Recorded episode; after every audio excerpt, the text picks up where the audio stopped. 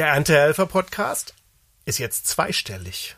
Das ist die zehnte Folge und ich freue mich tierisch. Ich freue mich, weil inzwischen roundabout 700 Menschen ungefähr eine Stunde ihres Lebens damit verbracht haben, dem zuzuhören, was hier entsteht, was hier angeboten wird und äh, das finde ich toll ich finde, ich bin da sehr dankbar dafür und äh, ich werde weitermachen und äh, habe tolle Gäste, die schon aufgenommen sind, tolle Gäste, mit denen ich in den Vorbereitungen bin, viele Ideen, mit wem ich noch reden könnte.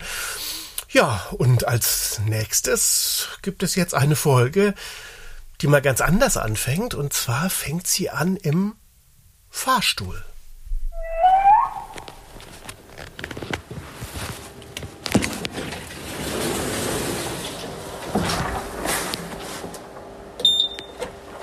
Hallo, mein Name ist Steff Berger von Fob Inspires People aus Berlin.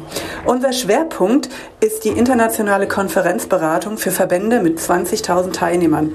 Ich liebe Vielfalt und lerne total gerne. Und daher bin ich systemischer Coach und Trainer, Wingwave Coach, Krisenmanagerin für Veranstaltungen, kreative Visionärin und noch vieles mehr. Bei allem, was ich tue, steht für mich der Mensch im Vordergrund. Und ich möchte Dinge bewegen und das am liebsten jeden Tag. Und jetzt ist der Fahrstuhl angekommen und ich freue mich auf das virtuelle Gespräch mit dir, lieber Rüdiger. Viel Spaß beim Zuhören und danke. Bis dann.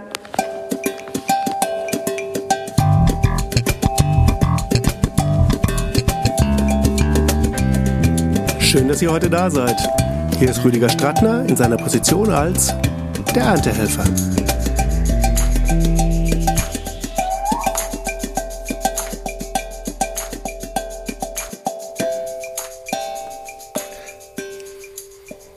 Das kann ich mir gut für die Zukunft vorstellen, mal öfter mit so einem Elevator Pitch anzufangen. Und jetzt geht es mitten rein in den Lebenslauf von Steff Berger. Wenn man ganz durch den Lebenslauf, den aktuellen, äh, durchscrollt. Äh, oft fängt man da ja von oben an, aber ich finde immer, was, was am Schluss steht, das ist ja schon äh, ganz äh, faszinierend. Du hast einige Stipendien erhalten und du hast hier unglaublich viele Sprachkenntnisse drin. Ähm, also wenn ich dann sowas lese wie äh, Chinesisch Grundkenntnisse, das finde ich ja auch äh, ganz irre und vor allem auch natürlich die äh, die Anzahl an Stipendien. Ähm, auch wenn du da jetzt wahrscheinlich nicht dafür vorbereitet bist, ähm, lass uns mit einem Umweg anfangen und äh, wo hat es dich denn hingetrieben äh, mit Stipendien, die du bekommen hast? Mhm. Vielleicht zuerst mal, ich habe ähm, ja freibildende Kunst studiert, was ganz mhm. anderes, was ich jetzt äh, im Endeffekt heute mache. Aber ich finde, das ist ein total tolles Studium, wo ähm, Kreativität, wo Lösungsorientiertheit ganz viel für mich auch mit drin ist. Und äh, in dem Zusammenhang habe ich in Amsterdam studiert. Ähm, ich habe ein Stipendium in Australien gehabt ähm, und ich war auch in Südafrika mit einem DAD-Stipendium und ähm, nochmal zurück auf dieses, warum ich viele Sprachen spreche. Ich finde das sehr interessant und ich finde es wichtig, wenn man irgendwo arbeitet oder auch eine Zeit lang lebt. Also in Australien habe ich ein Jahr gelebt, in Südafrika mhm. war ich äh, zweimal, jemals äh, für drei äh, Monate. Und ähm, in Amsterdam war ich auch ein Jahr. Und ich finde, man sollte die Sprache dann auch lernen oder verstehen. Mhm. Und Chinesisch, mhm. nur zum Schluss, äh, habe ich gelernt, weil ich äh, 2019 einen Vortrag für die IBTM ähm, über Krisenkommunikation und Antiterrorstrategien in China gemacht habe. Und ich fand es wenigstens gut, ein bisschen was zu verstehen. Also es ist eine super schwere Sprache, aber ich war schon begeistert, dass ich zuhören konnte. Wenn ich irgendwas gesagt habe, haben sie mich nicht verstanden oder waren sehr erstaunt. Aber äh, ich finde das immer nützlich und äh, ich konnte was verstehen. Zumindest, ob es eine Frage ist oder wenn jemand eins, zwei, drei gezählt hat oder Hallo gesagt hat. Oh, Wahnsinn. Dann bist du aber schon unglaublich weit gekommen. Also das äh, bedeutet ja schon sehr viel. Ja, und ich habe es auch mit in meine, also natürlich auch selbst in meine, ähm, meine Reden dort oder meine Vorträge mit eingearbeitet. Mhm. Mhm. Jetzt hast du gerade die IBTM äh, erwähnt und ich werde hier in die Show Notes von unserer Folge auch einen Link mit aufnehmen mit einem ganz tollen Interview aus diesem Januar, was du dort gegeben hast im Rahmen der IBTM. Dort im Blog ist das äh, veröffentlicht worden. Ich wollte eigentlich dich nach einer ganz anderen Abkürzung zuerst fragen, aber jetzt frage ich dich erstmal nach der Abkürzung IBTM. Für was steht die denn? Oh, das ist eine gute Frage. Ah! okay. Das nehmen wir Die uns hat sich ja vor allen Dingen mal geändert. Ne? I ist, glaube ich, äh, für International.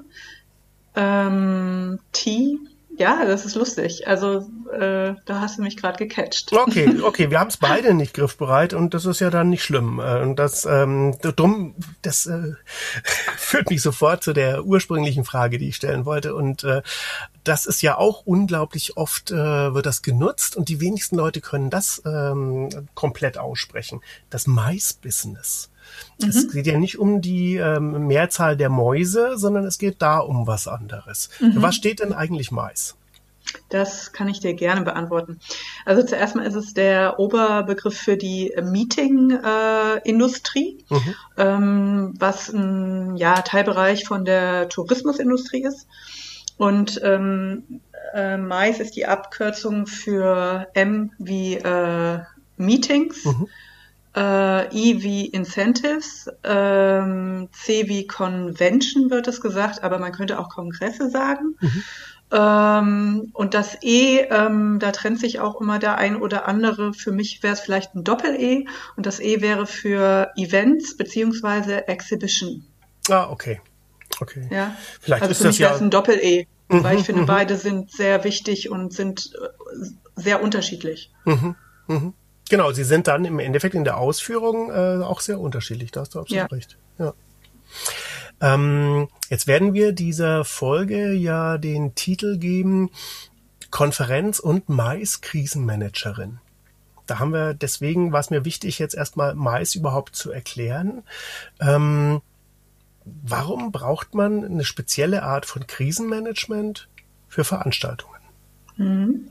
Vielleicht nochmal kurz auszuholen, ist es so, dass ähm, ich arbeite ja schon ganz lange hier in dieser Branche und ähm, ich habe früher auch bei der Messe Berlin gearbeitet und wir haben vor allem Dingen, machen wir große äh, Konferenzen bis 20.000 Teilnehmern, mhm. die ich jetzt äh, im Ausland, also im, in Europa und ich glaube, für diese sehr großen Veranstaltungen, aber auch für kleine, also wenn was passiert, ist es ganz wichtig, dass man gut reagieren ähm, kann. Und ähm, deshalb finde ich auch, dass man ein Mais oder ein Event-Krisenmanagement äh, äh, benötigt. Mhm. Also, dass man halt auch, also man muss auf jeden Fall vorbereitet sein und, und Krisenmanagement ist dafür da, dass wir uns gut vorbereiten, dass wir überlegen, ähm, was könnte passieren und äh, darauf vielleicht auch schon eine Art Antwort zu finden und das vorzubereiten hm. und uns Pläne zu machen. Und das ist eine gute Hilfe, um einfach auch ähm, ja, entspannter an Situationen ranzugehen und nicht einfach überrannt zu werden. Natürlich ist jede Situation anders und wir hm. können auch nicht alles vorbereiten, aber wir können uns so eine Art, ja, Krisen, Krisenmanagement-Kultur aneignen, mhm. ähm, dass wir schneller zu Lösungen und Entscheidungen kommen. Mhm, mh. Ich habe selber vor zwei Jahren ähm, eine Veranstaltung geleitet, wo 20.000 Leute auf der Wiese Spaß hatten, ein Konzert lief, alles war ganz fantastisch und dann gab's, ich sag's jetzt einfach mal diffus, äh, eigentlich einen Serverfehler. Es gab einfach ein Problem damit, dass Nullen und Einsen nicht mehr so richtig ihren Weg gefunden haben und wir standen kurz vor einem Veranstaltungsabbruch. Ähm, und das im Endeffekt äh, in, mit lauter Profis umgeben und es gab Szenarien für alles aber keiner war darauf vorbereitet, dass das passieren könnte, weil es gab auch in diesem Jahr dieses Thema zum allerersten Mal. Es wurde halt zum allerersten Mal ähm, auf, auf diese Art von Serverstruktur äh, gebaut und ähm, das war das Überraschende letzten Endes daran. Ähm, magst du mal sagen, wie man so an so ein Krisenmanagement herangehen kann, wenn man das wirklich professionell macht? Mhm. Also vielleicht muss ich noch mal ein bisschen ausholen, was auch, auch so ein klassisches Krisenmanagement ist. Ne? Das ist ja mhm. zuerst mal ähm, ähm, etabliert oder entstanden für große DAX-Unternehmen, für große Unternehmen. Und die haben einfach mal da 500 Mitarbeiter oder mehr. Die können sich ein ganz tolles Krisenteam, die können sich einen Krisenstab äh, zusammenstellen, die haben die Räumlichkeiten dafür und sowas. Und wir zuerst mal in der Event- oder in der Maisbranche, wir haben das zuerst mal nicht. Und mhm. wir haben auch, äh, wir sind auch keine äh, Firma zusammen, sondern wir sind verschiedene Firmen. Wir mhm. sind vielleicht auch, der Veranstaltungsort ist äh, ein anderer und wir müssen auf einmal ganz ad hoc zusammenarbeiten. Mhm. Und dafür ist es aber ganz wichtig, im Vorfeld ähm, Dinge zu klären also das eine ist, äh, welche Strukturen, wer darf reagieren, wer darf kommunizieren. Mhm. Ähm, und wenn ihr so eine Struktur natürlich habt, also ihr hattet ja jetzt eine Struktur, mhm. dann ist es natürlich auch schon, dass ihr vielleicht äh, Textbausteine habt. Also wie können wir äh, die Teilnehmer informieren über mhm. das? Ne? Mhm. Also äh, eine Strategie zu haben, wie identifiziere ich äh, die ganzen Fakten wäre für mich ein wichtiges äh, Tool, was man äh, benötigt, um Krisenmanagement zu machen. Mhm. Und natürlich auch ähm, wirklich darauf zu achten, dass man so schnell wie möglich zu einer Entscheidung kommt. Mhm. Das heißt nie, dass das die letzte Entscheidung ist, aber erst wenn ich eine Entscheidung, so wie ich muss jetzt abbrechen oder ich muss jetzt, äh, ich mache jetzt weiter, wenn ich jetzt weitermache, was muss ich tun? Wenn ich jetzt abbreche, was muss ich dann? Was sind die nächsten Schritte? Mhm. Ja. Und ähm, und was ganz wichtig ist, ist halt auch so eine Transparenz in der Sache, weil ihr habt ja jetzt nichts falsch gemacht, sondern es ist ein Fehler. Mhm.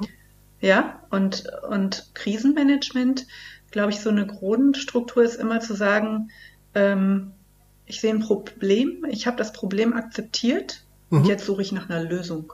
Mhm.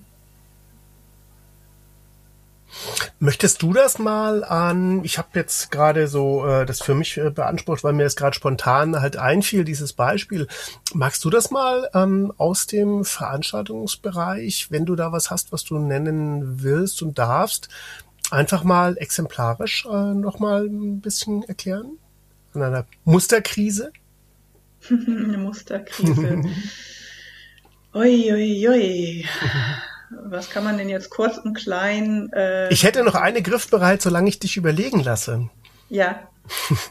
weil das fiel mir auch gerade noch ein, ähm, weil letzten Endes es gab gibt ja viele Krisensituationen. Ich habe mal eine Zeit lang äh, ein Musical betreut. Ich habe das insgesamt über 500 Mal als Bühnenmeister betreut ähm, und ähm, da gab es einen eisernen Vorhang und ab und an hat ja nicht funktioniert. Das heißt, der kam nicht runter oder er fuhr halt nicht hoch. Zweiteres war dann schlimmer, gerade wenn die Leute so nach der Pause reinkamen und äh, der zweite Akt konnte nicht anfangen. Mhm. Und dann haben wir die Leute meistens dann ab einem bestimmten Punkt, wenn klar war, jetzt geht's sofort nicht weiter, sind die dann raus, dann haben die alle ein Glas Sekt bekommen und dann durften die wieder rein. Und oft war interessanterweise dieser zweite Akt oder die paar Male, wo man es erlebt hat, war dieser zweite Akt sogar echt vitaler, als wenn dieser mhm. Fehler nicht aufgetreten wäre, weil alle waren wach, alle waren, allen war klar, ups, das ist live, hier geht's wirklich um was. Mhm. Das ist, das habe ich da in Erinnerung noch und das äh, ist für mich so eine positive Erinnerung an äh, gut bewältigte Krisen.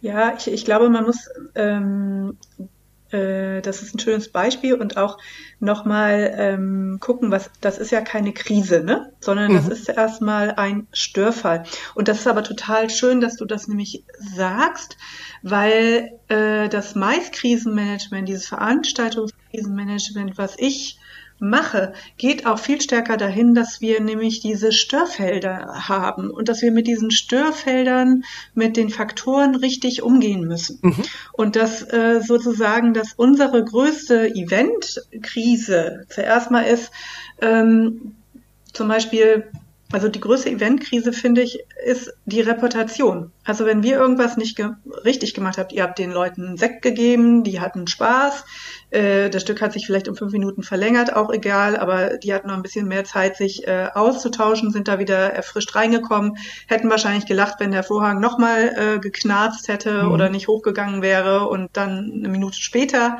Ähm, das honorieren Leute, aber Leute honorieren vor allen Dingen, dass ihr was gemacht habt und dass ihr transparent wart. Mhm. Und das ist ähm, das, was, glaube ich, ganz wichtig ist und in diesem Krisenmanagement muss man tatsächlich unterscheiden. Ne? Wir haben diese Störfälle, habe ich gerade gesagt. Wir haben aber auch ähm, Sachen, die, äh, also 2010 ähm, war der äh, Vulkanausbruch mhm. mit dem unaussprechlichen Namen, ja. Mhm. Und da war ich zum Beispiel in Wien und das, das war jetzt auch so ein bisschen mein Punkt, warum ich zum Beispiel Krisenmanagerin geworden bin, weil mich mhm. das total betroffen hat. Wir konnten nicht helfen, wir waren nicht vorbereitet äh, die, äh, das geht dann ja in alle Richtungen, ja, und wir sind ja auch so ein kleines Team. Und wenn dann auf einmal die Redner fallen aus, weil sie gar nicht mehr erst äh, einfliegen konnten, die anderen können nicht ausfliegen, dann war Panik, weil äh, die Leute nach Brasilien oder sonst wieder zurück äh, wollten und das ging nicht. Also das, das war auf einmal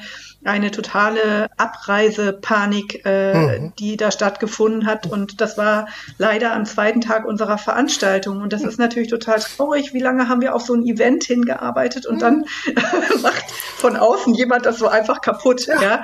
Und, ähm, und ich glaube, das, das ist so ein bisschen diese Sache, dass ähm, wir da auch immer wieder von außen beeinflusst sind, ob das Demonstrationen sind, ob das ein Terroranschlag ist ähm, ob das eine Pandemie ist, die hat zuerst mal nichts mit unserem Event zu tun. Und mhm. dann haben wir aber, wie gesagt, diese internen Störfelder.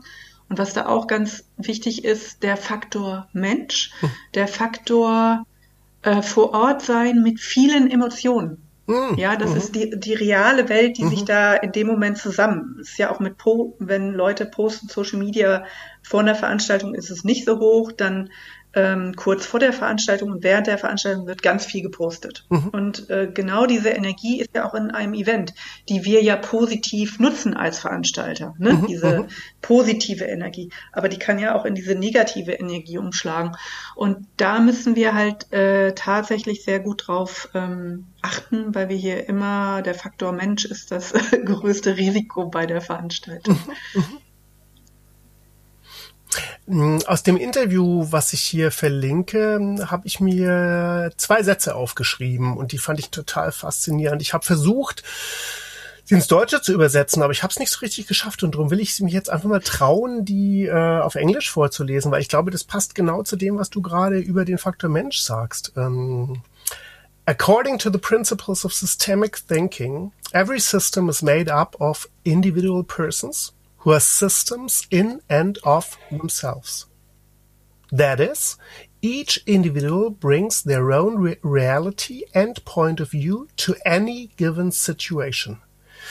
Wird keiner jetzt spontan verstanden haben, aber ich fand diese Sätze unglaublich toll, wenn man sich das einfach überlegt. In jeder einzelnen Situation ist das einfach ein riesengroßes System aus Individuen, die ihre eigenen Realitäten haben, ihre eigenen Perspektiven haben. Und das gilt es, übereinander zu legen. Jetzt mal so als ganz freien Ansatz. Und ich glaube, mhm. das äh, äh, zahlt genau auf diese Situation ein, die du gerade hier äh, bei der Live-Veranstaltung beschrieben hast, oder? Ja, und es, also ich glaube, das ist auch nochmal wichtig. Soll ich dir noch ein Beispiel kurz geben? Bitte. Dafür. Mhm. Wir haben äh, ein Projekt äh, gehabt im Ausland, einen Kongress mit 10.000 äh, Teilnehmern, ist schon drei, vier Jahre her. Und das ist ein Kongress über Kinderkriegen. Und es gab eine äh, Frau mit einem wirklich frisch geborenen Baby, die sind aus Kanada äh, angereist, weil sie unbedingt diesen Kongress sehen wollte. Wir dürfen aber mit dem Pharmakodex dürfen wir einfach Kinder, Jugendliche unter 18 Jahren nicht in den Kongress lassen. Mhm. Wir reden hier über einen Kinderkriegelkongress, das heißt, da sind Tausende von Babys, ne? Nicht nur eins. So und das ähm, deshalb dürfen wir es einfach nicht mit reinlassen. Und sie hatte ja auch ihren Mann dabei und wir haben ja alle Möglichkeiten geboten, ihr Kind zu stillen, ähm, aber einfach, wir konnten sie nicht mit dem Kind äh, in die Sessions lassen. Mhm. Das ist auch für die anderen Teilnehmer schwierig. Das hat sie nicht äh, verstanden. Sie hat ihre eigene Wahrnehmung, sie hat ihre eigenen Sachen gehört. Sie hat äh, gehört, ähm, wir verbieten ihr, auf die Konferenz mit ihrem Kind zu kommen und wir verbieten ihr, ihr Kind ähm, zu stillen auf unserer oh. Konferenz, oh. was ja nicht stimmt. Mhm, mhm. und, ähm, und was ja ein unglaublich krasser Eingriff auch wäre. Mhm. Ja, mhm. genau. Und, und sie ist aber von einer Breastfeeding Organization, also einer Stillgesellschaft gewesen und äh, glaube ich für sie auch ein ganz wichtiger Punkt. Mhm. Aber das ist ihre System, ihre Wahrnehmung, die sie da hatte. Und es ist leider ähm, für uns so weit gegangen, ähm, daraus habe ich auch gelernt aus dem Fehler, sehr viel. Und zwar, ähm, dass wir immer das Interkulturelle auch mit berücksichtigen müssen. Und sie hat auf Facebook dann genau diese Fake News, also diese Unwahrheit, ihre Wahrheit, aber nicht unsere Wahrheit, nicht die Fakten gepostet. Und äh, theoretisch über Nacht, als wir aufgewacht sind, hatten wir einen Shitstorm oh. zu dem Thema.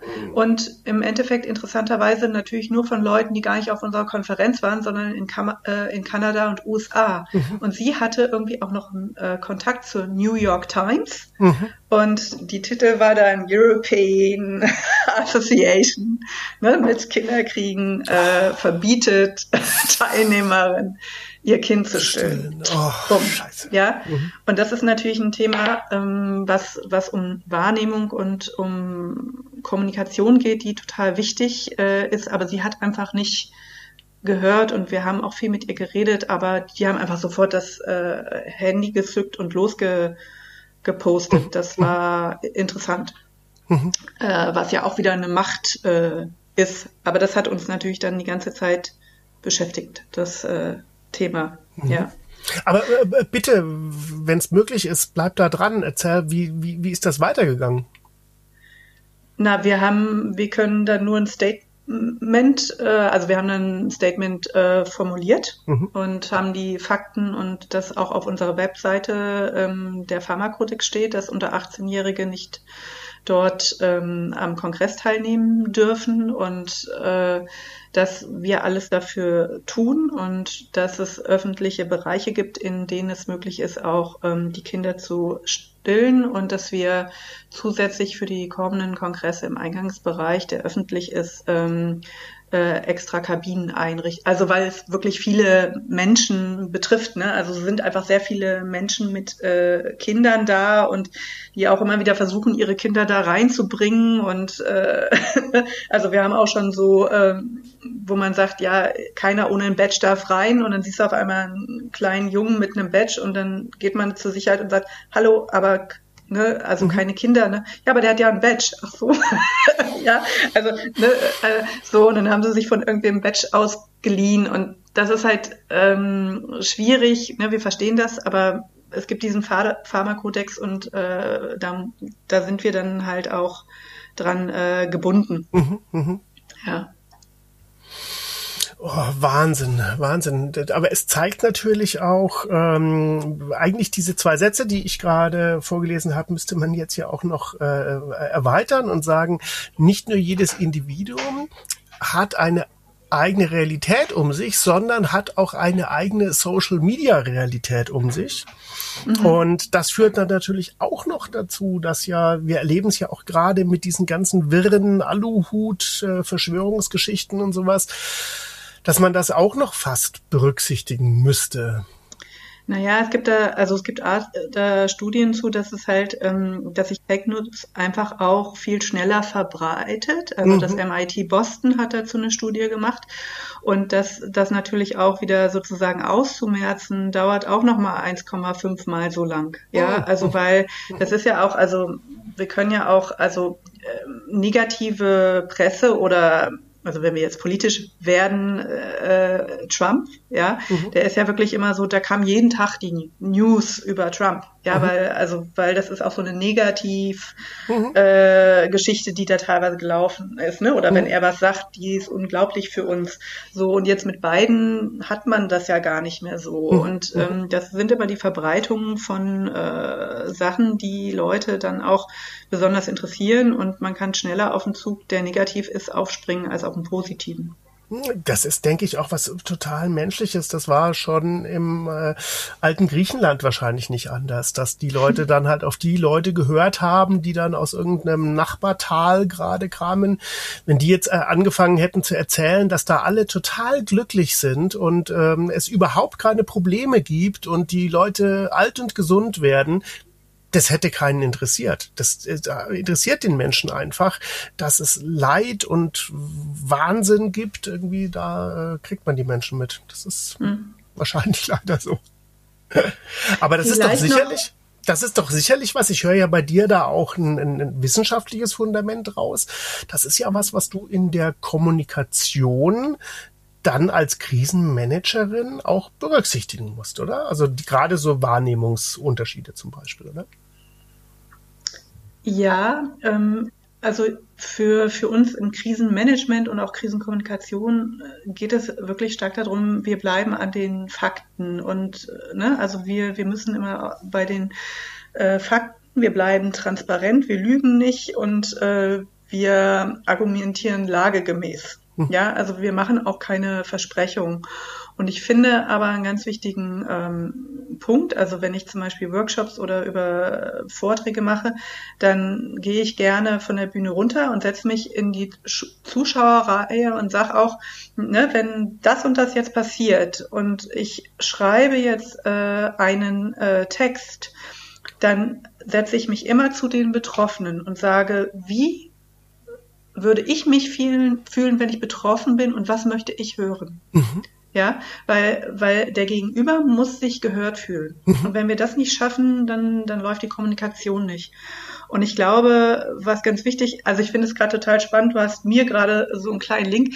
Ich bin ja auch systemischer Coach und Trainer. Mhm. Und eben, was du vorgelesen hast, ist äh, aus dem systemischen Bereich und aus, aus dem Kugeln, äh, aus dem ähm, Coaching. Und was aber spannend ist, dass ich natürlich auch im Krisenmanagement genau diese Tools mitnehme oder diese Wahrnehmung. Aber es gibt einen ganz großen Unterschied in dem äh, Krisenmanagement, weil da muss ich, auch wenn ich in einem Krisenteam sitze, muss ich wirklich diese Unterscheidung machen. Ist das die Wahrnehmung von dieser einen Person mhm. oder rede ich hier von Fakten? Mhm. Ja, und im Krisenmanagement muss ich gehe ich nur auf die Fakten. Mhm. Mhm. Und ich kann mich nicht nur auf, also weil man ganz schnell auch eine Meinung bildet, wenn was passiert. Mir und schwirrt, das kann ich nicht. Mir schwirrt gerade total der Kopf, weil ich gar nicht mehr rauskomme aus dem, was du vorhin mit äh, dem ehemaligen US-Präsidenten erzählt hast, weil es ist doch eigentlich auch gerade wenn man sich das jetzt anhört, unhaltbar, das alles nur auf eine Meinungsebene zu bringen und die Fakten völlig frei so zu manipulieren, wie es einem halt gerade eben passt. Dann ist das ist ja genau das Gegenteil von dem, was du jetzt gerade als professionellen Ansatz eigentlich äh, mhm. sagst. Wahnsinn. Ja. Wahnsinn.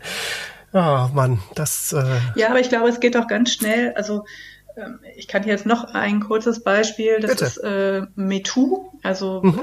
ähm, das ist auch etwas, was bei äh, Veranstaltungen vorkommen kann, mhm. dass es um Belästigungen geht. Das mhm. ist ein, ein, Thema. Und wir hatten so ein Thema auch. Und ähm, ich glaube, was da ganz wichtig ist, dass ganz schnell für, weil, weil es gab immer nur eine Seite, also ich, ich nenne beide Opfer. Ja, beide Seiten sind für mich Opfer. Ich kann das nicht, ich kann das nicht entscheiden. Aber weil eine Seite sich nur hören oder sich dazu geäußert hat, wurde ganz schnell die Partei dafür genommen. Mhm. Und ähm, wenn ich dann in diesem Krisenteam sitze, dann bin ich oft die Moderatorin.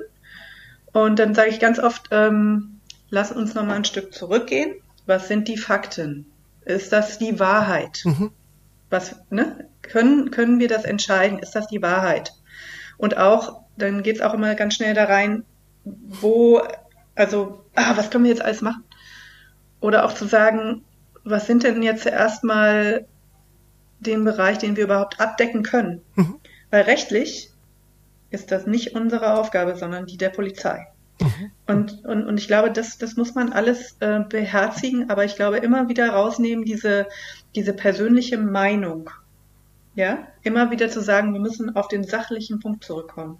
Aber auch da denke ich mir jetzt gerade, geh mal ähm, 15 Jahre zurück. Du hattest die Situation, dass irgendwas eskaliert ist mit im Publikum. Öffentliche Veranstaltungen. Ah, mir fällt auch zum Beispiel jetzt gerade was ein. Ich hatte, ich hatte was, ähm, wo viel Alkohol im Spiel war. Die Leute haben gefeiert und ähm, ein, ein Mann ist mit Verdacht auf ähm, eine Herzattacke in den äh, Rettungswagen äh, genommen worden. Und seine Frau wurde versucht, draußen, dass man sich um sie gekümmert hat. Sie war aber so stark alkoholisiert und so unglaublich aggressiv, dass mhm. sie nicht mehr zu hantieren war. Also es war mhm. unglaublich. Selbst die Sanitäter und jeder war völlig überfordert mit dieser Person in der Situation. Klar, sie hat ja auch eine unglaubliche Angst. Ähm, und was ja natürlich dann passieren kann heutzutage noch, und da wollte ich gerade auf diesen Zeitvergleich raus, ähm, wenn du gerade sagst, das ist dann ein Punkt für die Polizei, Früher hätte man dann das der Polizei so rein übergeben können, aber du kriegst es heute gar nicht mehr raus, weil bis dahin haben nämlich schon irgendwie ein halbes Dutzend Leute drumrum das fotografiert, gefilmt, es bilden sich Meinungen, es äh, bilden sich Fakten. Und das Ganze nimmt ja auch seinen Lauf. Also und dann sind wir, glaube ich, auch wieder bei dem, was du gerade gesagt hast, dass äh, wahrscheinlich diejenigen, die dann da reinschreiben würden, äh, ist alles in Ordnung, man kümmert sich um den, die würden niemals so sehr verteilt werden wie diejenigen, die sagen, guckt euch mal diesen armen Menschen an, was dem gerade angetan wird. Na, ich, ich glaube, was halt wichtig ist, dass, ähm, dass man, also ähm, Social Media ist eins, glaube ich, auch der, ja, der äh, größten Risiken im Krisenmanagement, ganz ehrlich. Mhm. Also, und das auch einzufangen. Und da, da sind wir auch als äh, Veranstaltungsbranche echt schwierig äh, aufgestellt. Also da brauchst du eigentlich schon eine externe Firma, um das einzufangen. Aber ähm, was wir natürlich gemacht haben in dem Fall mhm. mit dieser Kinder, also mit der Stillorganisation, mhm.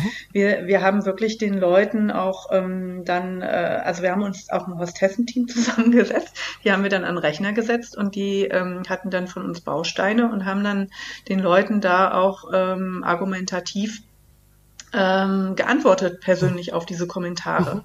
Ja, und dann ist es auch äh, zurückgegangen. Also es geht immer beim Krisenmanagement auch wieder um diese Sachen, das ähm, einzufangen. Und genau das sind natürlich die Situationen, wie du schon sagst, wir, wir sind live. Mhm. Ja, wir sind live.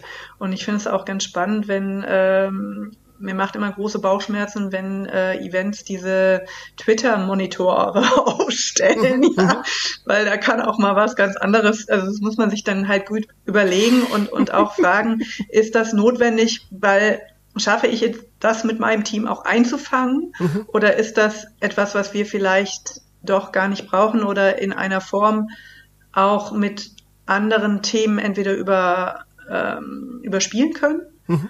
Ähm, oder ähm, haben wir das so, dass Twitter nicht die ganze Zeit läuft und wir auch ein anderes Programm, so dass wir irgendwann Twitter komplett ausnocken können, falls falls es uns, äh, falls da Sachen kommen, die äh, die nicht gut sind. Mhm, mh.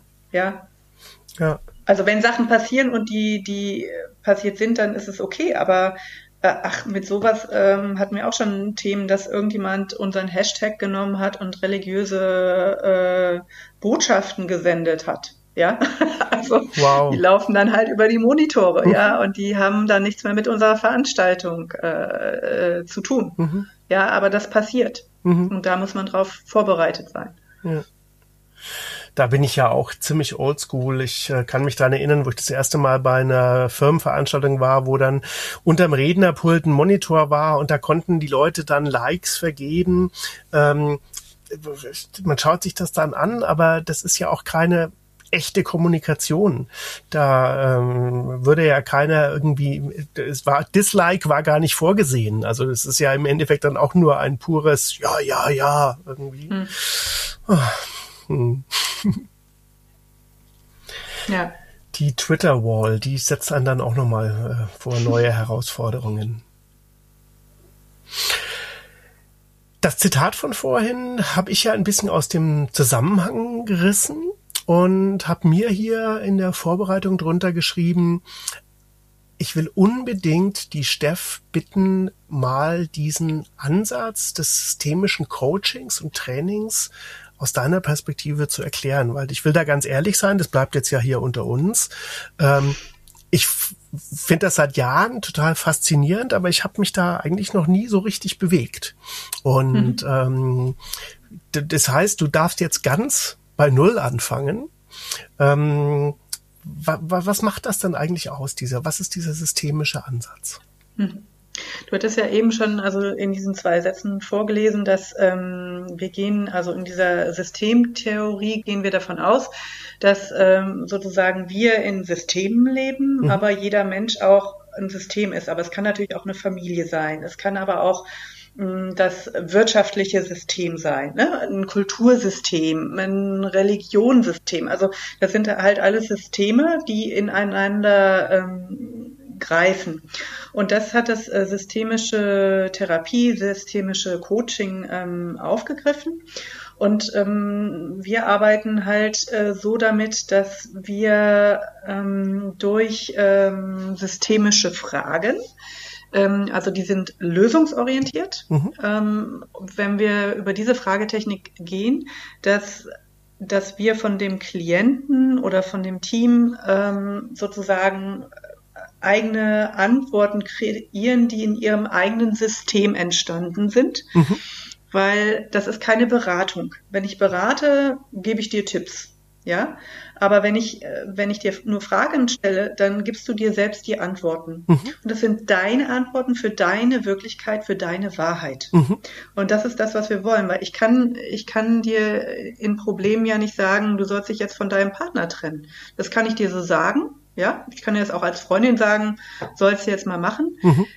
Ähm, das geht aber bei dir nicht an, weil du musst ja selbst die Entscheidung treffen. Du musst da hinkommen. Mhm. Und, und ich finde es total schön zu sagen, ich als Coach, ich bin allparteilich. Mhm. Ja. Also ich kann dir auch nicht die Fragen beantworten. Das kannst nur du. Mhm. Ich kann dich aber als Coach damit unterstützen. Und ich glaube als Coach, als systemischer Coach, dass deine ganzen Ressourcen und deine, dein ganzes Wissen ist vorhanden und du weißt auch die Antwort. Und ich bin nur dafür da, sozusagen das zu aktivieren. Mhm. Und ähm, was ich auch noch eine schöne äh, Idee finde, ist zum Beispiel ein Sportler ähm, geht nicht zu einem Physiotherapeuten, wenn er krank ist, sondern der geht immer immer dahin, ja, um gut auf dem Standard zu bleiben oder sozusagen sein Level äh, noch erhöhen zu können. Und das finde ich, das ist das, was ich mit dem Coaching auch mache. Ah, okay. Ja. Ja. ja. Nicht erst, äh, oh Gott, ich habe da ein Problem, ähm, sondern im Endeffekt das äh, wirklich als ähm, Maintenance-Ansatz, also wirklich äh, mitlaufend. Zu ja, sehen. als eine Auffrischung auch zu nehmen mhm. für, mhm. für Themen oder mhm. Sachen, die einem Probleme macht. Mhm. Wenn du jetzt diesen systemischen Ansatz nimmst, wie verbindest du das mit Krisenmanagement? Mhm. Das eine ist halt, dass ich diese äh, systemischen Fragen mit in das Krisenmanagement nehme, ähm, weil ich finde, das sehr gut, um, um von jedem in dem Team auch ähm, Ideen äh, zu sammeln das ist das äh, eine. Und natürlich, was du eben auch schon gesagt hast, wirklich diese, diese Wahrnehmung zu haben, dieses Wissen, ah, stopp, das ist jetzt hier eine, ähm, eine eigene Meinung. Ja, das ist mhm. nicht äh, basierend auf die Fakten. Jetzt sind wir ja hier beim Erntehelfer auch äh, Richtung ähm, Nachwuchs, Fortbildung. Tipps geben? Wie ähm, kann man so seinen Weg finden, um selber gegebenenfalls in die Richtung sich ähm, zu bewegen, was zum Beispiel du als Gast machst? Ähm, du bist ja auch selber sehr aktiv im Bereich Ausbildung. Magst du uns da was drüber erzählen? Also das ist ja erstmal so ein bisschen so ein, ja, schon länger, als ich äh, studiert habe, ähm, hatte ich immer gesagt, ich werde mal Professorin. Mhm. So. Das werde ich wahrscheinlich jetzt äh, nicht mehr, aber. Kunstprofessorin ähm, dann aber wahrscheinlich wärst du dann geworden, oder? Ja, genau. Weil ich äh, finde es toll, Sachen zu vermitteln und Wissen zu vermitteln. Und wenn man die Wissen hat, dann äh, kann das wertvoll sein. Mhm. Ähm, da finde ich aber wichtig, auch abzugrenzen, wie man Wissen vermittelt. Deshalb bin ich auch systemischer Trainer, mhm. weil ähm, man kann einen Frontalunterricht machen, man kann aber aktiv auch Menschen dazu bewegen, äh, mit aktiv mitzudenken und eigene Ideen äh, zu kreieren. Und es geht immer darum, Lernen zu verankern äh, in dem Unbewussten. Ja, und wenn ich das, wenn ich das schaffe, dann ähm, war die Lehre erfolgreich. Und ähm, ich verbinde jetzt dieses äh, Training oder dieses systemische Training ähm, grundsätzlich oder vor allem mit Krisenmanagement. Mhm. Das ist so jetzt meine Vision, die ich schon länger habe. Ich möchte Mais Krisenmanager ausbilden, also nicht für Small Business oder für, für große Firmen, sondern wirklich für die Veranstaltungsbranche, weil es herausfordernd, weil es unterschiedliche Dinge sind, weil wir kleine Teams sind. Mhm. Und weil ich fest daran glaube, mit, mit diesem Training äh, Menschen besser vorbereiten zu können und Leute nicht so ins Messer laufen lassen. Weil wenn man, äh, wenn man im Unterbewusstsein eine äh, Technik hat, mit der man umgehen kann, dann kommt man auch besser damit klar, wenn man also eine Krise, eine kritische Situation, ein Störfaktor überrennt ein. Mhm. Und, ähm, und da möchte ich Menschen darauf vorbereiten. Kann das sein, dass das für viele Leute, ich sag mal, in normalen Situationen ein totales Luxusthema ist? Ich kann mir das jetzt vorstellen, ich habe jetzt hier so den typischen Testosteron gesteuerten Eventmanager, der irgendwie sagt, ah, Frau Berger, ja, das ist ja was für Weicheier, so mit Krise und äh, hier halten wir uns alle mal an der Hand und so was irgendwie, aber das brauchen wir überhaupt gar nicht. Ist das was, mhm. womit du konfrontiert bist? Oder gibt es da schon die Einsicht, ähm, dass das wirklich den Wert hat, den es ja zweifelsohne auch hat? Ich finde schön, dass du es ansprichst, weil das ist ein großes Thema. Also nicht so, wie du das jetzt vielleicht gerade ausgedrückt hast, sondern eher Menschen möchten ungern mit Problemen sich auseinandersetzen. Mhm. Und ähm, das, das ist schon ein großes Thema. Mhm. Oder dass man sagt, na ja, ähm, das haben wir jetzt schon, wir haben diese kritische Situation, die haben wir ja schon irgendwie gemeistert. Ja. Mhm. Aber ähm, das kommt dann meistens von ganz oben und das Projektteam ist einfach komplett alleine gelassen. Ja, mhm. die haben das zwar irgendwie gemanagt, hm. aber sind danach total ausgepowert. Mhm. Und ähm, da ist, glaube ich, diese Wahrnehmung noch nicht da. Und ähm, das, das ist jetzt auch, wenn ich zum Beispiel Workshops äh, gebe oder äh, Trainings, äh, das äh, nebenan, was weiß ich, Leadership läuft, ja, oder Soft Skills mhm. oder Business Skills, ja, mhm. das attraktiver ist, als sich natürlich mit diesen Problemen auseinanderzusetzen. Oh Gott, das kann ich mir ich vorstellen. Du konkurrierst dann mit, mit diesen anderen ähm, Bereichen. Ja, mit oberflächlicher, also ja. nicht oberflächlichern, aber mit so. Und ich finde aber, dass es halt ähm, Krisenmanagement ist sowas Positives. Und wenn ich das richtig anwende, da und und ich kann das meistern und managen, Mann, da habe ich einen richtigen Erfolg, mhm. ja. Und ähm, vor allen Dingen kann ich mein Team schützen, mhm. wenn ich richtig aufgestellt bin. Und wenn es ganz schlimm kommt, ja, kann ich auch meine Reputation re äh, retten, ja, weil ich weiß, was ich zu tun habe und zum Beispiel auch Kommunikation einzufangen. Und es ist auch zum Beispiel dieser, diese Sache sollte nicht unterschätzt werden.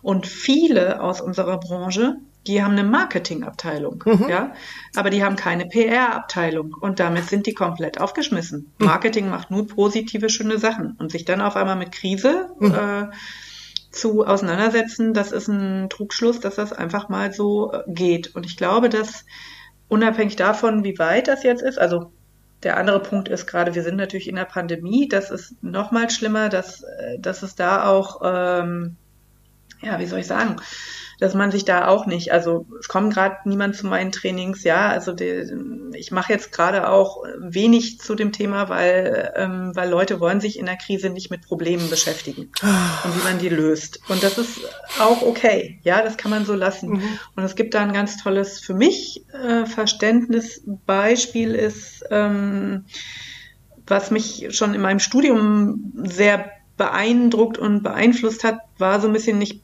bin nach Berlin gekommen. Ich habe die Mauer zum Beispiel früher nie gesehen. Ich komme ja auch aus ähm, Düsseldorf, aus der Nähe von Düsseldorf und ähm, die Mauer ist gefallen, da war ich 14 Und dann kam ich nach Berlin und ich hatte so das Gefühl, als Künstlerin, es machen so wenig etwas über, über dieses Thema Mauer. Da muss doch ganz viel da sein. Künstler sind dafür da, Ausdruck zu schaffen, ja, mhm. zu sagen, was da ähm, passiert. Und das hat mich irgendwie sehr interessiert, dieses Thema. Mhm.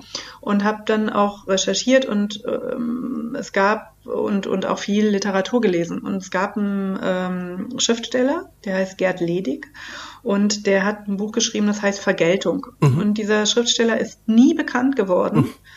Ähm, weil er über diesen Krieg gesch geschrieben hat. Und das ist ein ganz schlimmes Buch, wo äh, in Berlin der ähm, die Straßen, also ähm, der Schotter sozusagen brennt und die Leute auf dem Schotter verbrennen, weil die Bombe da eingeschlagen ist und sowas. Also das ist ein ähm, krasses Buch.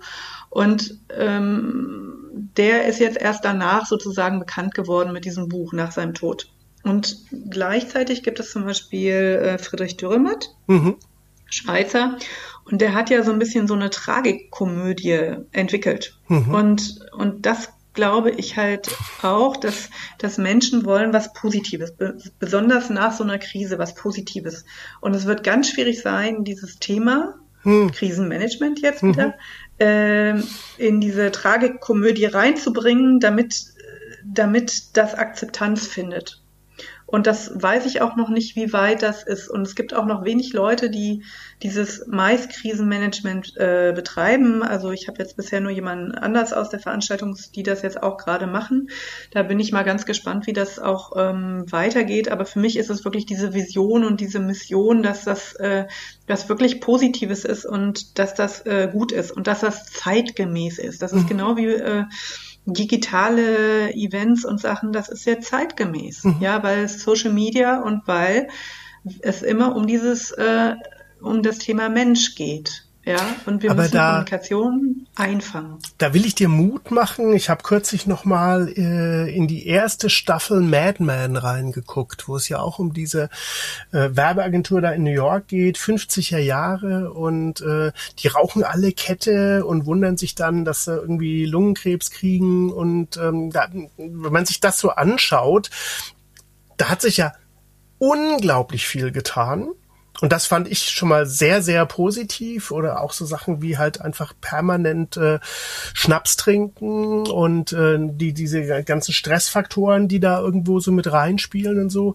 Und ich habe einfach die Hoffnung, vielleicht jetzt nicht unmittelbar nach der Pandemie, aber ich habe schon die Hoffnung, dass auch das Krisenmanagement zuerst bei wenigen bei den, den, den sensibleren, bei den empfindlicheren, bei den Visionären äh, ankommen wird. Aber ähm, das wird auch, das wird auch äh, breiter sich aufstellen können. Mhm. Ja, ich glaube auch, dass es noch Zeit braucht. Und wie gesagt, für mich ist es halt ganz klar mit dieser Kombination aus Training, aus systemischem Training mhm. und ähm, meiner Vision sozusagen, dass ich äh, wertvolle, ähm, ja, wertvolles Wissen weitergeben möchte. Und diese, diese Ausbildung, die auch dann über mehrere Tage sein wird, ähm, dass ich die vielleicht 20, 22 vielleicht startet dann das System. Ich habe mir aufgeschrieben, du hast äh, in Kopenhagen und Helsinki Formate ja umgesetzt ähm, als Trainerin äh, für spezielle Locations. Mhm. Ähm, kann das sein, dass da auch einfach so die nordeuropäischen Länder uns mal wieder in dem Bereich ähm, einfach schon mal so ein bisschen vorweg sind? Ja. Ja, aber dann, dann, dann verbreite das. Ich, ich gebe dir die Zeiten, äh, erzähl, warum, warum dort? Und was könnten wir hier machen? Mhm. Also grundsätzlich ist es so, dass ähm, ich habe bisher in 22 europäischen Städten gearbeitet, mhm. ähm, in großen Häusern, also immer sowas wie Messe Berlin, ähm, äh, Größenordnung und ähm, das Team, was ich in Dänemark, das ist schon, pff, das war, ich glaube 2012 haben die das mit mir gemacht und da war ich noch gar nicht Trainerin, aber äh, trotzdem die Ansätze waren schon da. Ähm, und da war es ein bisschen so, ähm, so eine Geschichte aus der Kombination. Ich habe äh, dort äh, öfters gearbeitet in, äh, im Bella Center und habe auch äh, Potenziale, also wir machen da ja immer ein Feedback-Meeting und äh, ich habe da Potenziale entdeckt, die aber nicht genutzt werden. Und dann äh, gab es halt die Idee, dass wir halt mal einen Workshop machen. Und ich finde, das ist eine ganz spannende Geschichte, weil auch einfach zu sagen, ja, also eine Frage war zum Beispiel, die ich gestellt habe, und das ist eigentlich schon einfach zu fragen, ähm, was denkt ihr denn, was denn euer USP ist? Mhm. Ja, was ist äh, dein Unique Selling Point? Und dann kommen da irgendwie ganz viele Sachen und, äh, und dann äh, werden aber viele Sachen auch nicht gesehen, was total spannend ist. Mhm. Und zum Beispiel das Bella Center in Kopenhagen hat mit als einziges äh, Eventhaus zu der damaligen Zeit zumindest ähm, eine Windturbine äh, vorm Haus gehabt, die den Strom, also die waren schon total nachhaltig, mhm. ja. Und das, das steht bei denen aber, das ist für die normal. Mhm. Und da, mhm. dafür mhm. war dieser Workshop, ja genau, war diese, dieser Workshop ton, ganz toll, ja. Also so wie kann ich Marketing machen? Ähm, ich hatte halt verschiedene äh, Themen und die haben wir dann halt auch immer in Teams halt ähm, erarbeitet. Mhm. Und deshalb war das sozusagen, das war ein totaler Erfolg. Die haben ganz viel daraus gemacht. Und ähm, jetzt 2017, ähm, wir haben zweimal in Helsinki gearbeitet mhm. und äh, mit zwei Konferenzen. Und was da total interessant war, dass die, die sind ganz toll. Also sie sind wirklich, ich liebe die, ich mache jetzt mal gerade ein bisschen Werbung für die. Und zu dem damaligen Zeitpunkt waren wir eigentlich die ersten Euro, mit einer europäischen Konferenz, die da waren. Jetzt danach hat das sehr gestartet. Und es hat sich aber irgendwie keiner getraut, nach Helsinki zu gehen. Mhm. Ja. Und, ähm, und das war dann dieser Bedarf, wo, wo dann auch wieder dieses Feedback-Gespräch kam und dann hatte ich einfach dieses Gefühl anzubieten, hey, lass uns doch mal diesen Workshop äh, machen und gucken, ne, was wir machen können. Und ich bin äh, sehr, also es ist so ein Herzensprojekt dann äh, geworden und wir es war ganz lustig, es waren dann ganz unterschiedliche Leute. Da war mhm. das auch das Convention Büro mit dabei äh, von Helsinki und ähm, wir haben halt ganz viele unterschiedliche Sachen gemacht. Und zum Beispiel ähm, hat Helsinki als USP ähm, von allen nordischen Ländern zum Beispiel und wo sie auch bitteschön groß mit werben sollen, ist, dass sie den Euro haben. Ja, ah, kein ja. anderes Land hat den Euro. Ja. Und für uns ist es natürlich total schwierig, äh, wenn ich dauernd alles in Kronen umrechne oder von Kronen wieder in Euro umrechnen äh, äh, muss. Und, und das ist ein USP. Mhm. Neben dem anderen, was auch noch ganz süß ist, ist, dass sie äh, ähm, also ich habe nichts anderes finden können, aber zumindest äh, in Europa, sie haben einen Zoo auf einer Insel. Okay. Ähm, was auch nett, nett ist. Mhm. Aber was dann passiert ist, ist halt, weil ich halt mehrere Meetings dort ähm, hatte mit unseren äh, Kunden dann auch, dass, äh, dass es wirklich da eine Art To-Do-Liste gab und ich gesagt habe, gut, ich komme in drei Monaten wieder und wir haben ja jetzt hier Grund, ähm, Grundstöcke gelegt, ja, die haben wir jetzt hier gelegt und jetzt gehen wir von da aus und ich möchte gerne in drei Monaten von euch Resultate sehen. Und da sind ähm, wirklich ganz tolle Sachen äh, draus äh, entstanden. Und ähm, was ganz spannend war, ähm, kennst du Fatzer? Sagt dir das was? Nee. Fatzer. Also wenn man jetzt auf die IBTM oder auf die IMAX geht ja. und ähm, da sich mit äh, den Finnen trifft, dann kriegt man immer so ein kleines Paket äh, hingestellt ähm, mit Schokolade oder sonst irgendwas, ganz stolz und immer, das ist von Fatzer. Ah, okay. Okay. Und dann denkt man immer so, gut, Catering Company, Cap, also in Berlin wäre es Capital Catering von der Messe Berlin. Ja, okay. Was soll ich denn jetzt damit anfangen, so, ne? Und ähm, dann habe ich halt, äh, dann bin ich das erste Mal nach Finnland ähm, gereist, ja. Und ähm, sehe am Flughafen überall Fatzer, Fatzer, Fatzer. Aha. Ja. Und dann, aha, und in meiner, also ich habe eine PowerPoint gehabt, mhm. habe ich dann gesagt, Mensch, Fatza, das ist wie Milka oder Lind. ja, das ist eure blaue Kuh. Hallo? Ja, das ist euer, das ist also äh, die ganzen nordischen Länder kennen Fatza. Ja, ja. Oder wir kennen Fatza nicht ja. als Marke. Ja, ja, ja. total spannend. Und mhm. das ist der Caterer. Und die haben einen ganz, ganz tollen Film gedreht mit der Geschichte von Fatza. Ja, ja nach, nach unserem Workshop. Ja. Und das äh, ist für mich ein ganz toller Erfolg. Also auch so eine Lern- mhm. äh, ähm, Geschichte, das zu machen. Aber das ist natürlich auch wieder aus diesen ganzen Erfahrungen, also auch aus diesen Event-Erfahrungen heraus und dass ich ähm, die Kultur dort erlebt habe, mhm. aber dass ich auch ähm, ja, also dass ich da auch gearbeitet habe. Ich glaube, das war ein ziemlich guter Punkt. Und es gibt vielleicht noch eine Anekdote dazu, ist, dass ähm, ich habe das, ähm, ich habe das dann später in einem äh, interkulturellen äh, Buch über die verschiedenen Länder auch gelesen und musste so lachen. Aber ähm, als ich das erste Mal zu einem Termin äh, da war, wir haben ja auch eine Zeitverschiebung von einer Stunde. Mhm. Also wenn es da elf ist, ist es bei uns um zehn. Und wir waren mit dem Meeting, ich glaube, wir haben um acht oder sowas angefangen und ähm, dann war jetzt auf einmal, ne, war elf Uhr und dann war so, so, wir gehen jetzt Mittagessen. Und ich war dann total irritiert. Wir gehen jetzt um, also um elf oder eigentlich für mich um zehn. gehen wir jetzt Mittagessen so ne.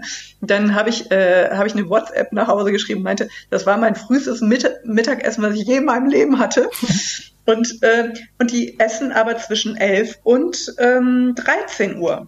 Ah. Ja, so die Finnen. Ja. ja, das ist für die normal. Mhm. Ja, und dann, ähm, ich mache ja noch diesen Bereich oder früher für, daher kennen wir uns ja auch, ähm, dass ich ähm, die Hostessen betreue bei so großen Events mhm. mit 150 Hostessen für Events. Und ähm, das ist auch schon ewig her. In Barcelona war das mal. Und wir haben dann dort, ähm, ich mache auch immer Interviews. Da geht es mir nicht darum äh, zu sagen, du bist ganz toll und du nicht, sondern jeder hat seine Qualitäten, mhm. systemischer Ansatz.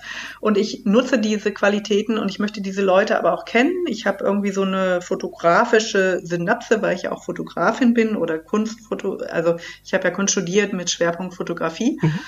Und ich kann mir diese 150 Leute mit Namen äh, merken. Oh. Ja. Und ich habe von denen auch dann die ähm, Karten ähm, mit, mit Fotos drauf. Und dann sage ich immer so einen Witz so von wegen hier aber nicht Haare färben, schneiden oder sonst was. Dann erkenne ich euch nicht mehr, wenn ich dann wiederkomme.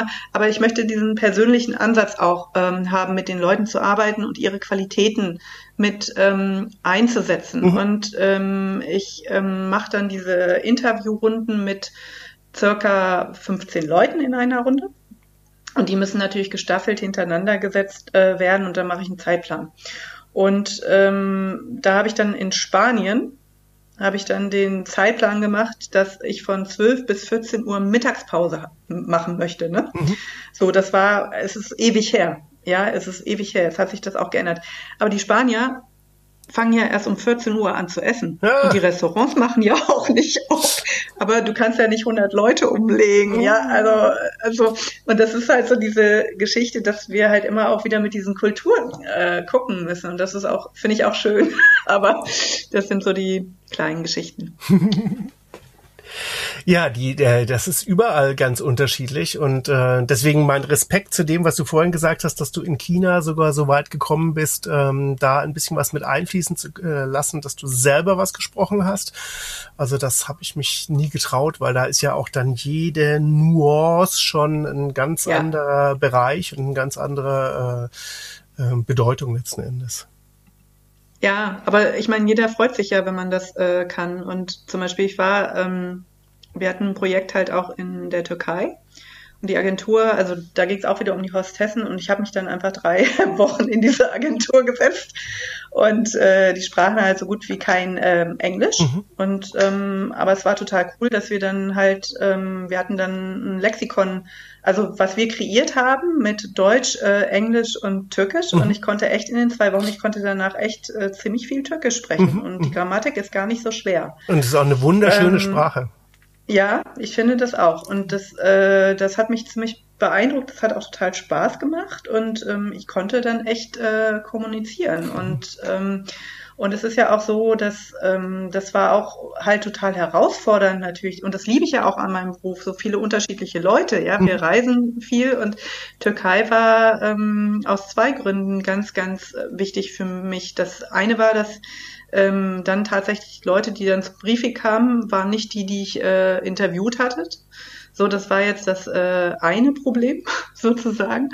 Ähm, und ähm, wir dann eigentlich nur noch auch mit ähm, die, äh, eine Stunde muss ich dann den Dienstplan umschreiben mit den neuen Leuten und äh, den Rest haben wir dann mit Händen und Füßen und Übersetzer gemacht. Das ging auch, mhm. ja. Und ich mit meinen super deutschen Unterlagen, die konnten wir in die Ecke schmeißen.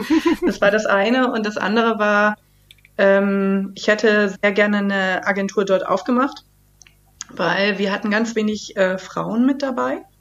Und wir hatten ganz, ähm, ich hatte auch bei diesen Interviews Frauen mit dabei. Es hat mir auch ein bisschen das Herz gebrochen, aber das war immer, ähm, die ist wunderschön, die können wir an die Information setzen. Und, nee, die spricht aber kein Englisch, ne? Tut mir leid, aber so irgendwie, ähm, das funktioniert dann in, in dieser Form natürlich jetzt ähm, nicht. Und mhm. die Frauen, die wir dabei hatten, ähm, die haben zum Schluss total geweint, weil sie einfach gesagt haben, hey, Ihr habt uns so viel gezeigt, dass ihr starke Frauen, dass ihr eigenständig, selbstständig seid. Und wir haben gesagt, hey, geht ins Ausland, Erasmus, bitte, hm. geht. Ja, holt euch, holt euch diese äh, Knowledge. Und ich hätte das so gerne unterstützt. Und es gab halt auch so Situationen, ähm, mit denen man dann halt auch klarkommen muss. Dass ähm, ich habe mir dann ähm, den Head vom Technik genommen, den habe ich immer als meinen Boss vorgestellt, weil Frauen waren nicht so ähm, also ne, nicht so auf dem Level mit den Männern. Und wenn ich irgendwie Probleme habe, dann habe ich immer meinen Boss, der ja eigentlich nicht mein Boss ist. Aber da bin, bin ich halt irgendwie weitergekommen, ja, wenn mhm. irgendwas passiert ist, als äh, wenn ich das selbst gemacht ähm, habe. Und es gab eine Situation, dass wir auch schon bei den Interviews, also ich achte sehr darauf, ich finde, dass Konferenz, wenn wir ein Event haben, wir haben ja auch früher zu IFA zusammengearbeitet, dass man natürlich bei einer Gala aus Tessen in Kleider, ähm, Kleider anzieht und vielleicht auch mal ein High Heel für ein paar Stunden. Das sind aber nicht fünf Tage oder drei Tage mit zwölf mhm. Stunden Arbeit. Ähm, das das finde ich okay. Aber bei meinen Konferenzen ist es so, da geht es für mich nicht um Schönheit, sondern da geht es um Information mhm. und Service. Und deshalb äh, tragen Männer und Frauen bei mir alle schwarze Hosen und Turnschuhe schwarze, mhm. weil wir auf Betonboden arbeiten. Mhm. Und ähm, beim Briefing und auch am ersten Tag standen die Mädels mit High Heels da. Und dann habe ich immer gefragt, ja, warum ist das denn so? Ich habe doch euch auch gesagt, dass ihr das nicht machen wollt. Ja, müssen wir von der Agentur. Ne? Und dann hm. habe ich echt äh, eine ähm, E-Mail mit meinem äh, Fake-Chef in CC geschrieben und habe gesagt, ähm, die Mädels kommen morgen alle in Turnschuhen. Mhm. Und die haben die dann nachts alle angerufen und die sind auch alle und dann habe ich diesen riesen Smile durch die Menge gehen sehen von den Mädels. Ja.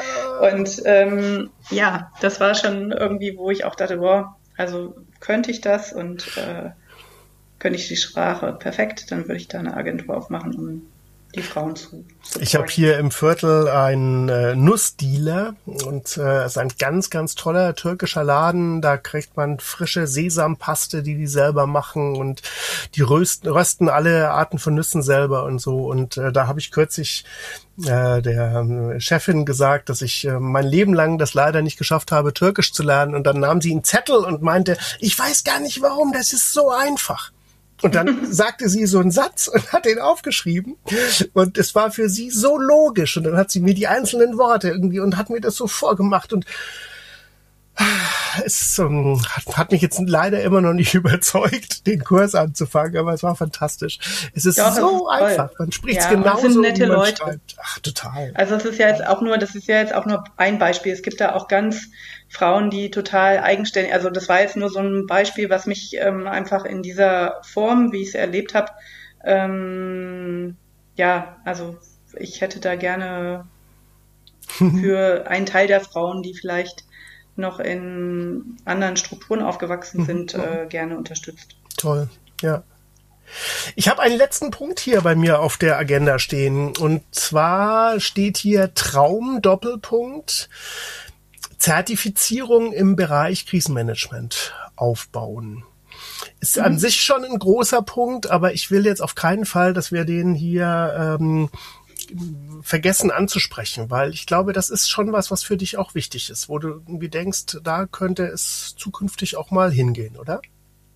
Naja, das war ja, was ich eben gesagt habe, dass ich diese Trainings oder diese Ausbildung machen will. Und natürlich äh, wäre der Traum, dass wir da eine Zertifizierung für hinbekommen, dass Leute zertifiziert, dass es wirklich ein eigenständiger äh, Bereich ist, den es ja so auch noch nicht äh, mhm. gibt. Und mhm. ähm, äh, ich meine, du bist ja auch äh, technischer, also TL oder, ne, also du, also du hast auch eine Zertifizierung oder eine Ausbildung gemacht und ich bin zertifizierter Krisenmanager. Mhm. Ich bin zertifizierter ähm, Coach und das bedeutet ja auch ein fundiertes äh, Wissen. Also was ich ganz klasse fände, und das ist mir sofort äh, eingefallen, wie ich diesen Satz aufgeschrieben habe, wenn ich jetzt, sagen wir mal, eine Site Inspection hätte nächste Woche und ich schaue mir die Unterlagen an von der Venue, wo man hinfährt und da würde dann wirklich stehen, nach ISO 1784C äh, zertifiziert im Bereich äh, Krisenmanagement das, ich fände das fantastisch, weil letzten Endes, ich stelle mir das so vor, dass ich dann wüsste, aha, okay, äh, die Menschen, die die Location dort zur Verfügung stellt, und das sind ja meistens viele, das fängt an bei irgendeinem Hallenmeister, das geht über Parkplatzkräfte und was halt dann lokal über die Venue alles kommt, die müssten halt im Endeffekt alle das schon mal so ähm, vermittelt bekommen haben. Und das wäre eine absolute USP, die ähm, so eine Venue dann auch auszeichnen würde. Ja, und ich glaube auch, also ähm, ich finde, dass äh, Krisenmanagement sehr ähm, vielfältig ist. Mhm. Und wir haben ja gerade, was ja jetzt auch gerade relativ neu natürlich ist, ist halt Hygienekonzepte mhm. in der Form mit Veranstaltungen. Und, ähm, und da ist aber auch, ähm, ich bin auch gerade dabei, ähm, etwas vorzubereiten für eine ähm, Firma oder Veranstaltung. Und ähm, ich finde das äh, ziemlich spannend, weil ganz viel geht eigentlich auch wieder ins Krisenmanagement. Also die ganze Kommunikation und die Kommunikation auf der Webseite und das ist äh, das ist Krisenkommunikation. Mhm. Ja, mhm. also es ist halt sozusagen, ich, ich glaube, das ist ja ganz breit äh, gefächert und es mhm. ist auch breit gefächert zu sagen, wir haben einen Todesfall, der Präsident der Veranstaltung ist gerade mhm. äh, gestorben. Ja, mhm. ist auch Krisenmanagement, Krisenkommunikation. Wie gehe ich damit um? Wie schreibe ich ein Statement? Mhm. Und das ähm, das ist ja ganz vielfältig vielfältig. Und ich glaube, es wird sehr stark äh, gebraucht. Und wie ich schon sage, ähm, glaube ich, dass, ja, ich glaube tatsächlich, dass genau wie virtuelle Events Krisenmanagement ist, nicht mehr aus dieser heutigen Zeit wegzudenken. Mhm. Auf gar keinen Fall. Mhm. Und alle Leute, die denken, nur weil sie jetzt irgendwie eine Krise überstanden haben und denken, das können sie mit der nächsten auch so machen, denen sage ich einfach, äh, sie unterschätzen das. Mhm. Weil das wird nicht so sein. Mhm. Wenn man nicht vorbereitet ist, kann das auch ganz schön in die Hose gehen. Ich, ich, ich würde es sogar umdrehen und sagen, äh, es ist doch jetzt eigentlich das beste, äh, die beste Vorbereitung, weil viel mehr Leute jetzt auch gemerkt haben, äh, weißt du, wie viele Menschen haben momentan noch Kinder in Grundschulen, die auch jetzt nach einem Jahr noch nicht in der Lage sind, irgendwie darauf zu reagieren, was da jetzt gerade passiert. Und ähm, darüber, glaube ich, hat man vielleicht, hoffe ich, ab jetzt einen viel besseren Rückenwind, wenn man einfach sagt, hallo, wir beschäftigen uns professionell mit dem Thema und dann ist das alles auch nicht so dramatisch. Mhm. Ja. Schön. Steff, ich würde das als den Punkt nehmen, um einfach zu sagen, es ist mehr als überfällig, dass wir hm. im echten Leben äh, und äh, ähm, unabhängig von irgendwelchen Krisen mal wieder eine gemeinsame Veranstaltung haben. Ja, Ach, und wenn du noch mehr Fragen hast, machen wir noch eine Folge. Genau. Klasse, das machen wir. Herzlichen Dank und bis bald. Gerne. Bis bald.